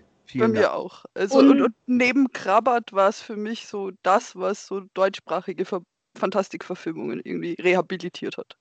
Mein Gott. Stimmt. Krabbert war auch gut. Krabbert war richtig geil auch. Ja. Also die, Ja. die Also mich da äh, in diese Reihe einzusetzen, allein dafür muss ich dir irgendein wahlloses Objekt aus meinem Zimmer als Geschenk schicken. oh, Ah, ich habe schon was. Hier. jetzt kommt die Grid-Action-Figur. Oh, ist das so ein Teil, wo man die Brille drauf tun Ja, kann? ja. Oh, geil. Oh, mega. Ja, meine, meine Frau möchte nicht, dass es in der Wohnung steht. Sie sagt, das ist creepy. Ja, es ist auch Es ist auch ein bisschen creepy, aber das gute creepy. Ja, Das- ich schick's dir. Ich brauche nur deine Adresse. Ich signier's No. und schick's dir. Geil. Ja, und jetzt kann ich mein Fenster wieder aufmachen. Es hat aufgehört zu regnen. Gott, ist mir heiß. Wuhu. Von den ganzen Komplimenten. Oh. von dem heißen Podcast. Ja, vom, vom heißen Podcast. Also nicht, dass ich dir dir jetzt am Hintern geguckt hätte, aber hast du da einen Werkzeuggürtel hinten dranhängen? Ah, nee, äh, das ist natürlich jetzt blöd, weil es ein Podcast ist, aber Moment, äh, ich zeig's nochmal kurz. Das ist einfach nur ein Brillenetui an meinem Schlüsselbund. Ah. Weil, wenn ich die Brille hier so wie sonst immer in meinem nicht vorhandenen Ausschnitt hängen habe und ich muss mich hier in meinem Studio dauernd um Computer einzuschalten oder Kabel aufsehen, bücken, dann fällt die immer raus. Und wenn ich sie auf, auf meinem Kopf habe, dann fängt sie sich in den Haaren. Wenn ich sie auf den Augen habe, sehe ich nichts mehr über einen Meter. Das heißt also, ich musste irgendeinen anderen Ort finden, um ihn an mir, um die Brille an mir festzumachen. Und äh, es gibt ja da so, äh, so Hip-Bags und so, die mich alle nerven. Oder Mhm. diese, diese Taschen, diese Handytaschen, die Leute an den Gürteln haben, wenn sie in der IT arbeiten. Mhm. Ja, Ja. das wollte ich alles nicht. Und dann gab es irgendwie in so einem äh, Chibo-Krabbelregal gab es so eine gefilzte Tasche mit einem Henkel dran. Ich glaube, die war für Sonnenbrillen und die habe ich jetzt einfach hier an der Seite hängen. Und Ich habe schon im Hinterkopf so diese, diese Titelmelodie von Hör mal, wer da hämmert gehabt. nee, es ist ja wirklich nur, es hat wirklich nur Brillengröße, das Ding. Ja. Haben wir das auch geklärt. Zur Gut. Info für die Leute, die es jetzt nicht sehen. Tommy hat in diesen letzten fünf Minuten, wie er das erklärt hat, zwei verschiedene Brillen hochgehalten. Ach so, stimmt, ja. Also ich habe, ich habe äh, Oh Gott, hier, jetzt auch. ich habe hier drei Brillen. Ähm, ich habe eigentlich fünf in diesem Raum, denn ich habe mir irgendwann mal gedacht, ich lege jetzt einfach in jeden Raum, in dem ich aufhalte, eine Brille, was dazu führt, dass die am Ende des Tages immer alle hier auf diesem Schreibtisch liegen. Alle fünf. Ja. Immer. Das ist wie mit den Kulis. Die liegen am Ende auch irgendwo. Ja. man findet sie wieder. Ihr zerstört gerade völlig das Autorenklischee, dass wir alle ganz furchtbar arm sind und uns nicht mal eine halbe Brille leisten können und dann mit einer halben Brille aus dem Fenster gucken auf den großen Wald und uns Also- Inspiration zufliegt. weißt du, diese Brille da, die da, die kann man sich, glaube ich, problemlos leisten. Dieses Ding Ja. ist so scheiße, dass ich, also die ist, Joy, die ist einfach, die ist. Tommy Ja. hat gerade die Brille kaputt gemacht. ja, ich, hasse sie. Die sind scheiße. Mach kaputt, was dich kaputt macht. Ich hasse sie. Außerdem habe ich noch fünf. Fünf. Das sind so, so billige 2-Euro-Brillen, die, also die man, wo man immer denkt, man muss sie putzen, damit man was sieht. Und man stellt fest, es ist egal, wie oft man sie putzt, davon werden sie höchstens blinder, weil da ja diese Plastikgläser drin sind, die Ja. einfach nicht funktionieren. Aber gut. Genau, schicke ich dir auch. Mir dir die Brille. Ingrid macht demnächst einen Ebay-Account auf. Gebrauchte Ja. Brillen von Tommy Krabweis. Ich glaube nicht, dass. Ohne Unterschrift. ja, eben. Eben. mehr, Oh, alle Dinge von mir sind ohne Unterschrift mehr wert, weil ich überall unterschreibe. Bin auch in jedem Podcast zurzeit, glaube ich, ehrlich gesagt. Äh, Ja, Einfach weil, also nicht, damit will ich euer nicht abwerten, sondern eigentlich eher mich, weil ich einfach grundsätzlich zusage, weil ich einfach, weil es geht. genau. Weil Du warst neulich schon bei unseren Kolleginnen vom Fantastic Brunch. Und bei Ja. Hoaxilla doch auch. Oder äh, irgendwas Oder umgekehrt. Thriller bei uns eigentlich eher Ja. Mhm. so rum. Aber ist auch egal. Also wir sind zusammen auf Wild Mikes auf einem äh, Twitch-Kanal, den ich gerade mache. Das ist auch so ein witziges Ding, weil das habe ich eigentlich vor Corona begonnen, diesen Twitch-Kanal. Und äh, zusammen mit zwei Leuten, die in Irland äh, eben diesen, also einen Kanal, die vorher bei Maschine TV waren, was den Vorteil hatte, dass wir halt schon mit irgendwie 10.000 Leuten gestartet sind, weil die halt schon eine Community hatten. Und jetzt sind wir irgendwie bei, ich weiß nicht, 17.000 oder 18.000 und wir sind entweder Platz 1 oder jetzt gerade wieder Platz 2 der deutschen Twi- Twitch-Charts im Bereich Podcast und Talk. Cool. Und zwar tatsächlich durch diese Talks mit äh, unter anderem mit dir, Grit, und äh, mit äh, Hoaxilla und Co., wo wir uns eben über ja, Covid-19-Deppen oder Verschwörungen, QAnon, Impfen und lauter solche Dinge unterhalten. Ja, da Und ja. ärgere ich mich im Nachhinein ein bisschen, sorry für die Unterbrechung, weil die Hoaxies, äh, also eine Hälfte der Hoaxies, nämlich Alexa, war ja bei mir in der Anto. Das haben wir 2015 gemacht, die Verschlusssache. Und das war viel zu früh. Ja, stimmt. Ach so, ich verstehe. eigentlich, eigentlich müssten wir die Verschlusssache gerade richtig heftig pushen. Ingrid, mach jetzt Werbung. Nee, ich muss ja erst umstrukturieren, weil eine Geschichte rausgefallen ist. Oh, Ja, dann bringst du einfach nochmal raus als Ja, das mache ich Ja. ganz mit, frech. Mit, äh, ohne Bonusmaterial, wenn was raus Ohne Bo- Ich, ich habe ja bei, beim äh, Edition Roter Drache Verlag die Mara-Bücher neu rausgebracht und da habe ich alle Sachen, nicht alle natürlich, also nicht die schlechten, aber alle Sachen, die, wo mich genervt hat, dass die rausgefallen sind, aufgrund von Verlagserwägungen wieder reingepackt. Mhm. das finde ich Weil mich das so genervt hat. Schon damals, das wurde aus finanziellen Erwägungen nämlich rausgeschmissen, nicht aus inhaltlichen. Weil das Buch sonst irgendwie 4 Cent teurer wäre oder so. Ja. Und das ist etwas, das geht einfach gar nicht. Nee. Ja. Vor allem ist es so, ich habe danach dann festgestellt, dass durch eine dieser radikalen Kürzungen auch ein inhaltlicher Fehler passiert ist, dass die Mara sich nämlich auf etwas bezieht, was nicht mehr drin war. Was die äh, Lektorin, die das gekürzt hat und mir das vorgeschlagen hat als Kürzung, nicht gemerkt hat. Hm. Ja, Ja, aber mit gut. Tolga kann man solche Sachen immer toll machen. Mit Holger kann man sowas super. Ja. Mhm. Ja. Genau. Und dann hat auch die Diane Anna, die das alles nochmal durchkorrigiert hat, hat da wirklich eine heroische Arbeit geleistet, muss man sagen, und das wirklich alles nochmal so durchgekämmt.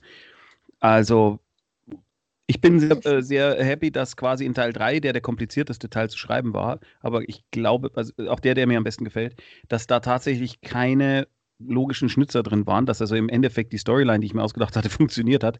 Da war keiner mehr überrascht als ich. Aber äh, es sind eher die Kleinigkeiten, die dann nicht ganz stimmen. Wann ist denn jetzt Sonnenaufgang? Hat sie nicht vorhin ein frisches Hemd angezogen? Äh, Mhm. und so. Da bin ich echt sehr dankbar, dass das nochmal äh, durchgegangen wurde. Und jetzt stimmt alles. Das ist super schön. Ja. Du bist praktisch von einem relativ großen deutschen Kinder- und Jugendbuchverlag zu einem Kleinverlag gewechselt und bist jetzt mega happy dort. Genau. Also ich hätte, äh, ich hatte erst überlegt, ob ich einfach Self-Publishing mache, weil ich Mhm. so angekotzt war von nicht allen, aber den meisten Erfahrungen, die ich sozusagen mit den großen Verlagen gemacht habe. Also natürlich ist es so, mein erfolgreichstes Buch, also der Grund, warum da jetzt die Spiegel-Bestseller-Dinger auf meinen Büchern kleben dürfen, ist bei einem sehr großen Verlag, beim Knauer Verlag erschienen. Das war das Vorzelt zur Hölle. Es war super erfolgreich und auch der Nachfolger war sehr erfolgreich.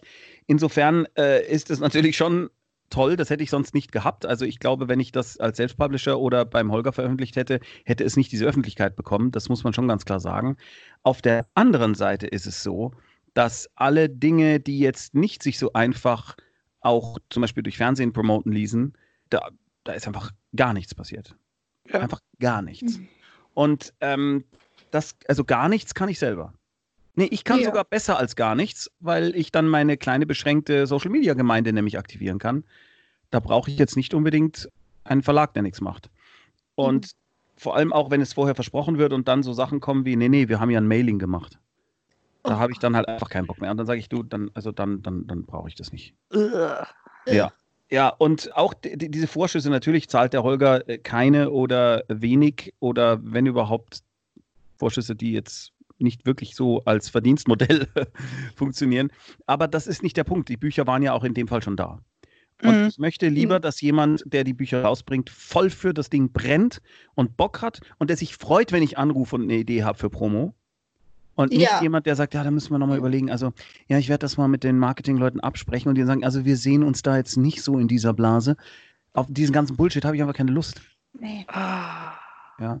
Und Holger ist einfach so begeisterungsfähig. Holger ja. ist cool, ja. ja. Ja, der ist cool. Und der, der war halt vorher schon Fan von den Büchern und hat mhm. wirklich aktiv an mich hingenörgelt und hat gesagt, ich will die machen, ich will die machen, ich will die machen, als ich noch gar nicht die Rechte zurückgeholt hatte.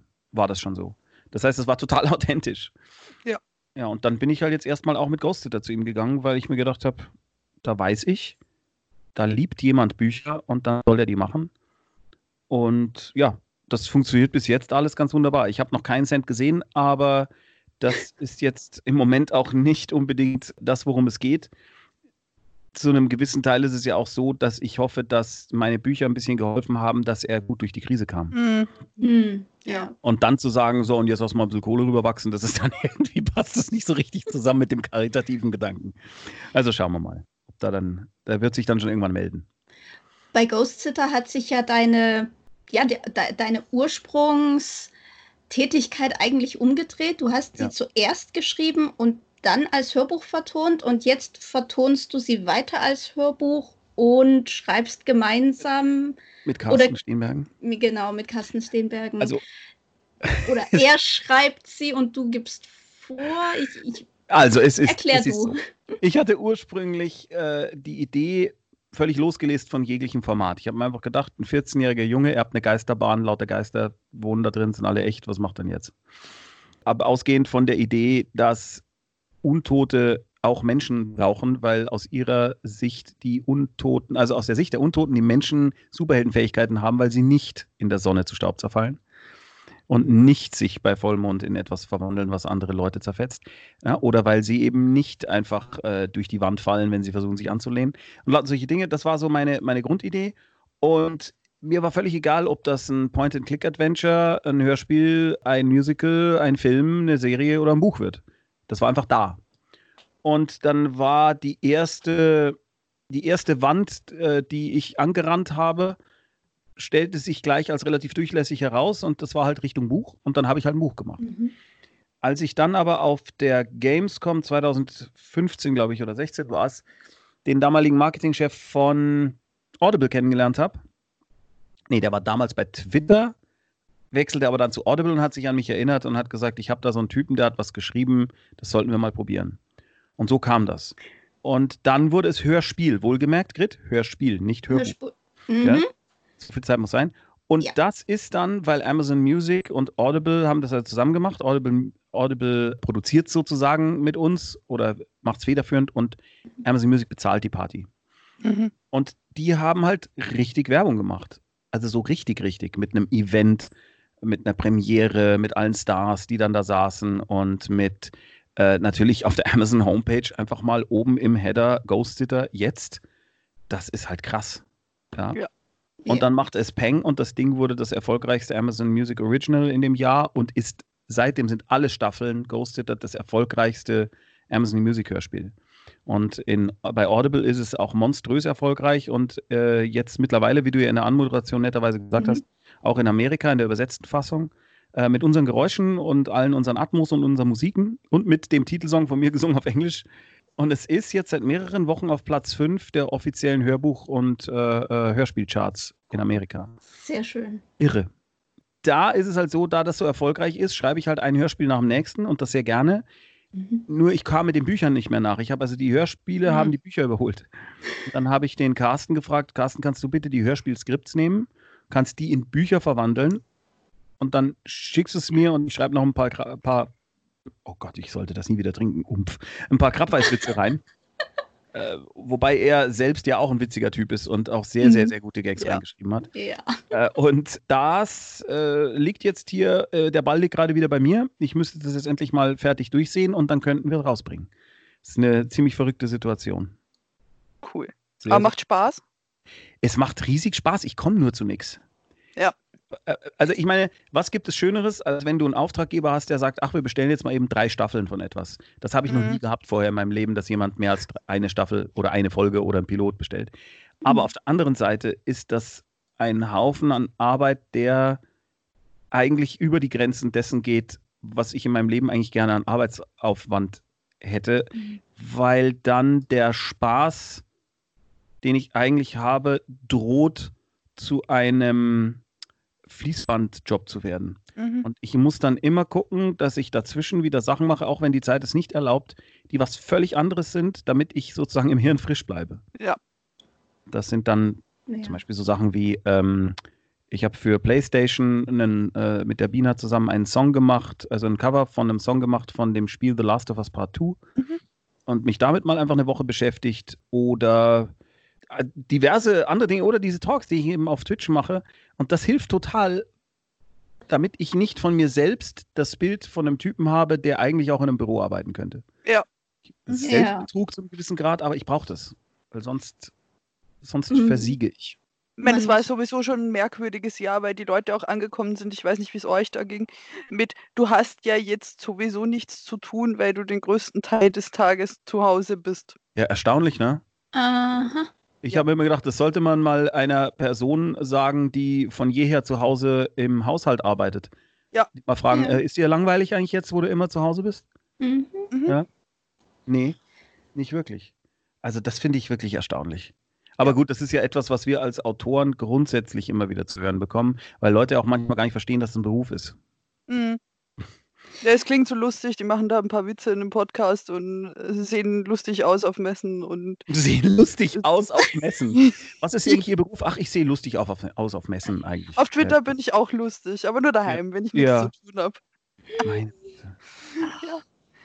Ja, nee, ich hatte ja die letzte Woche vom Brotjob Urlaub und äh, wie du sagst, Tommy, es ist halt so, du kriegst halt meinen Kopf frei. So, Ja. Ich habe Dinge gemacht, wir sind ja jetzt in Wien in dieser teils schönen, teils hässlichen Situation, dass die Museen und so relativ leer sind, Mhm. weil die, die, der Tourismus halt fehlt. Und du entdeckst aber deine eigene Stadt von einer völlig neuen Seite und das gibt einem total viel kreativen Input, wenn man Zeug sieht, das man sonst nie gesehen hätte. Das Und kann das- ich gut nachvollziehen. Die Venezianer werden da Ja. bestimmt sehr erstaunt sein, in was für einer Stadt sie eigentlich leben. Oh ja. Oh, Mit Delfinen. War das nicht ein Fake? Irgendwas Oh, war das, das weiß ich nicht. Aber Ich glaube, das war ein Hoax, aber, aber Sinn, je- als Sinnbild funktioniert es natürlich. Ja. In jedem Fall war das Wasser sehr viel schöner. Bei uns läuft jetzt die Sisi auch wieder frei. Die Natur holt sich Wien zurück. Ah, ich dachte, ihr habt irgendein Sissy-Event gehabt. Sisi, Franz, Sisi. Und dann auch immer so leicht verzerrt, ja, wie die Filme. da- Es ist der Kaiser. Ah, Der Kaiser. Sehen Ja. Sie hier? Aha, aha, sehr schön. So, so. Wer war das nochmal? Theo Lingen. Oh Gott. Das ist ganz und gar erstaunlich, was Sie sich hier leisten. Ja, bitte, bitte, bitte. Passen Sie auf. bitte. Ja, ist ganz wichtig. Mhm. Herrlich. Das habe Den habe ich ja nie verstanden, den Hans Moser, was der sagt. Aber ich fand es halt immer lustig. Hat den irgendwer verstanden? Ich glaube, ne? Was was was was was was was was was Keine Ahnung. Wahrscheinlich nicht. Verstanden werden ist überbewertet. Ja, definitiv. Ja. ja. Aber das ist auch so eine Sozialisierung mit diesen Filmen. Bin ich natürlich auch aufgewachsen, die da immer am Sonntag liefen. Ja. Ja. Hier, passen Sie mal auf, hier. Ich werde jetzt hier mit diesem Flieger hier landen und da können Sie tun, was Sie wollen. Das werde ich jetzt einfach machen. 2, 3. Sie können mir gar nichts. Ja. Ah. Ich verstehe nicht, warum Sie hier so lachen über das, was ich hier von mir gebe. Jawohl, meine Herren. Ah, Das ist das Finale einer völlig schrägen Woche. Ich war vor drei Tagen eine Autorin mit dem Auto abholen und ich habe die Klischeekutsche gemacht. Ich habe Falco reingehauen, habe die auf den höchsten Punkt hier hochgefahren. Dann kommt man nach Wien runter gucken und im Hintergrund lief Falco. Geil. Was für ein Song? Wiener. Äh, Vienna Calling. Oh, den mag ich. Wenn dann ordentlich. Sehr gut. Ja. Ich fand Ja, man muss ja was bieten. Also Ja, wenn man man im Kleinverlag schon sonst nichts zu bieten hat, dann fährt man halt Autorinnen auf einem Berg. und lässt sie dort erstmal stehen, bis sie weich gekocht sind und sagt, jetzt lass uns über einen Vertrag reden. Genau, genau so. Ja. Drei Stunden später, zwei Spritzwein drin, fertig. Zwei Spritzwein. Beim Heu Heurigen heißt es, glaube ich, gell? Beim Heurigen. Heurigen. Wa wa warum heißt es eigentlich Heurigen? Weißt du das zufällig? Was ist Oh das? nee, ich, ich bin ja keine indigene Wienerin. Ach so, Also, Indigene Wiener. Heurigen. Heurigen, also es gibt das heute, das Heu, heutig, das Heurigen, kommt Heurigen. das vom heurigen Wein? Was ist ein heuriger Wein? Der Wein dieses Jahres. Wenn ich sowas. Achso, der Heurige. Der Heurige. Na sicher, genau, wie, ah, ja, äh, the Nouveau Beaujolais est arrivé. Ja, natürlich, ja, ja. Kann sein. Ja. Der heurige Wein. ja. Abgrenzung zum Buschenschank, ganz wichtig. Zum was? Das ist der Heurige in der Steiermark. Da versteht auch keiner irgendwen. Also, Ah. Ja. Mein lieber Stiefvater, der Willi, der kommt ja aus, na, was ist es gleich nochmal? Fuck, vergessen. Äh, ich hab's vergessen, aber äh, Österreich. Und äh, der hat eine sehr interessante äh, grammatikalische Form. Der sagt zum Beispiel, da werden wir sich jetzt in Urlaub fahren. Kärnten? Wahrscheinlich, oder? Ja. Da werden wir sich jetzt, da werden wir sich jetzt. Ja. Da werden wir sich jetzt in den Urlaub fahren, da werden wir sich da ein bisschen äh, mit dem Campingplatz äh, auseinandersetzen. Da werden wir sich, das ist wirklich völlig verrückt. Da werden wir sich jetzt. Ja. Großartig. Es ist großartig. Bitte. Ja, Oder das- Grit, na, da werden wir sie jetzt ein bisschen gefreien. Oh Gott, ich, Ihr ich seht es hab- gerade nicht, aber die Grit, die sieht total überfordert aus. Als Ich bin so voll ein- überfordert. Ich, ich habe nach äh, fast 20 Jahren dann langsam mal das Schwäbische auf die Reihe gekriegt und jetzt kommt ihr mir mit, mit sowas. Da Und dann kam Ingrid. Bam! Dann kam ich Bam. Bäm, Alter, was? Du Schwammerl, haut über die Häuser. Du mit deiner Wachnudel magst mit pudern. Ich find's super. Oh, mit, mit Pudern haben wir sehr viele Probleme, Ingrid und ich. Das Was? kannst du nicht sagen. Was ist denn jetzt los? Ah, Ich wusste das früher nicht, dass Ja. Ein, eine andere Bedeutung hat im Rammeln. österreichischen. Ja. Und ich habe die, die alte Rede oder die Redewendung, wenn sich jemand beschissen verhält, sagt man ja auch, der wurde als Baby mit dem Klammerbeutel gepudert. Und Das du hast führte verstanden. Okay. Das, das führte dann, als Ingrid sich dann sehr laut darüber be belustigt hat. Also Ingrid hat sehr laut gelacht und ich. ja, ja, weil wie kriegt man das Ding wieder raus? Ja, Ach du Scheiße. Was ist eigentlich Ja. genau der Klammerbeutel? Ist das das von der Kirche? nein, der Klammerbeutel ist der, der an, äh, wenn du Klammern, Wäscheklammern, Ah, mit dem Klammerbeutel. Ach so. Klammerbeutel. Ach so, und gepudert wurde ja früher tatsächlich mit so einer Quaste, wo Puder drin war, äh, äh, wo das dann so halt- rausrieselt. Genau. Und, ah, jetzt verstehe ich endlich die Redewendung. Genau. Mit dem Klammerbeutel gepudert. Bedönk, bedönk. Ach so. Bedönk, bedönk. Ja, hast also, nochmal anders verstanden. Irgendjemandem wurde der Klammerbeutel gewaltsam eingeführt. so ungefähr, genau. Ich lag am Boden. Also Au. Buch, Buchmessen sind ja immer mit diversen Kulturschocks verbunden bei uns. Ja. Ja. So. Aua. Ja. Jetzt sitze ich unbequem, einfach nur wegen dem Gedanken. Ja. Ja, tut mir leid. Macht nichts. mir geht es seit Aber fünf Jahren so. Also, Mit dem Klammerbeutel gebutert. Ja, ja, natürlich. Oh, oh, war ja. Mhm. Ja, ja. Da gibt es ja auch, äh, also die, die Ohrfeige in Bayern, ich glaube auch in Österreich ist ja die Fotzen. Ja, die Furzen oder die Watschen oder die Ja, Dätschen. ja, aber die Mox der Ja. Fotzen Ja. ist natürlich diese Frage, ist natürlich im Rest von Deutschland völlig anders beleumundet. und äh, kann durchaus dazu führen, wenn jemand äh, entsprechend, äh, wie soll ich sagen, rustikal unterwegs ist, dass es freudig Ja schreit. Alles Das gut. ist auch der, der prob kulinarisch problematische Unterschied, wenn man hier nach Wien kommt. Es gibt Krapfen im Sinne von Berliner Ding zum Essen, rund mit Marmelade drin. Und es gibt Krapfall, Oberweite von Frau. Und man sollte nicht zur Bäckereifachverkäuferin sagen, dass sie da schöne Krapfall hat. Das kann einen in große Probleme bringen. Ach du Scheiße. Grabfall. Krapfall. Mhm. Also Grabfallen sind Dudeln. Jo. Ach du Scheiße, gut, dass du das sagst. Also nicht, dass ich jetzt jemals auf die Idee gekommen wäre, den Krapfen zu verniedlichen. Warum sollte man das tun, wenn man nicht gerade in Schwaben wohnt? Aber äh, ja, da wird ja alles äh, zum äh, äh, lalalala. Ja. Das Grabvolle, verniedliche lole. nichts. Grabvolle, das Gritterle, das Computerle, ja, die, das Autobahnerle, ja, und äh, das Kraftfahrzeuger, lalalala. wenn es ein ganz kleines Auto ist, dann ist es ein Kraftfahrzeuger, lalalala. Also A-Klasse dort. Ja, man kann also ganz viele Les da hinten, je kleiner es ist, es ist, desto lalalala ist es eigentlich. alle. Ja. Kritle, Gretle. Du machst mich fertig. ja, reiß die Zammerle. Oh Gott. Jetzt ist Schluss hier. Es Ja, ist so Kehrwoche. Oh, Kehrwoche. Kehrwoche kenne ich aber lustigerweise auch aus dem Osten. Da Also war ich mein, schockiert. Mein, meine Echt? Großeltern haben das auch gehabt. Das, ihr hattet ja nichts, aber Kehrwoche hattet doch. Aber Kehrwoche. Aber das Kehrwoche, das haben wir gehabt. Das war, ich weiß aber nicht, ob das schon immer war oder ob das dann erst mit dem Mauerfall kam oder so. Ich Du weiß meinst, aber, dass Die ersten Dinge, die durch die Mauer kamen, war die Kehrwoche. die Kehrwoche kam zuerst drüber. Wir haben Hausbesorger. Ja? Was? Das klingt Naja, schmutzig. bei uns gibt es im Gemeindebau tatsächlich noch oft so jemanden, der halt kehrt und Ein für Hausmeister oder was? Ja. äh, ja genau. ja. Äh, Der halt Hausbesorger. Ha- der Hausbesorger, ja. Der Herr Geheimrat Hausbesorger. Genau. Der Oberstudienrat Der. Oberstudienrat und Hausbesorger. Ja, Und die Ja. Frau Oberstudienrat, das finde ich ja auch immer so schnell. Die Ja. Frau Geheimrat.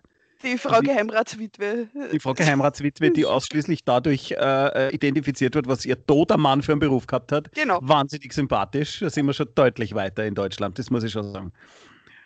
Damit erfülle ich eigentlich meine Pflicht, hier zu sagen, was sind eure letzten Worte für heute? Grit, du zuerst bitte.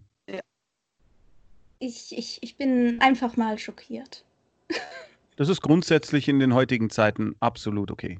Das ist vollkommen okay. Ja, äh, meine letzten Worte. Machen wir eigentlich noch einen Werbeblock?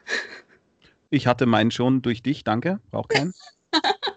Dann sage ich einfach, danke Tommy, dass du da warst.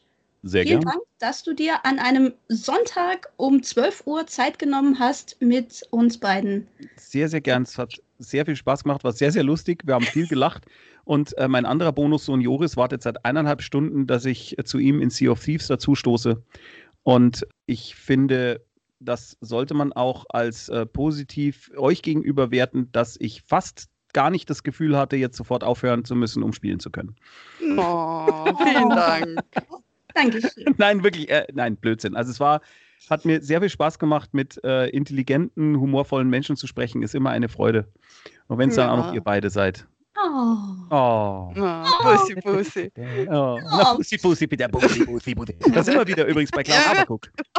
Ah, Bussi, Bussi, Bussi. Das war das, dieses Krokodil, gell? Ja, ja, Bussi, Bussi. Ja. Gut. Grit, Grit verliert ihre Fassung.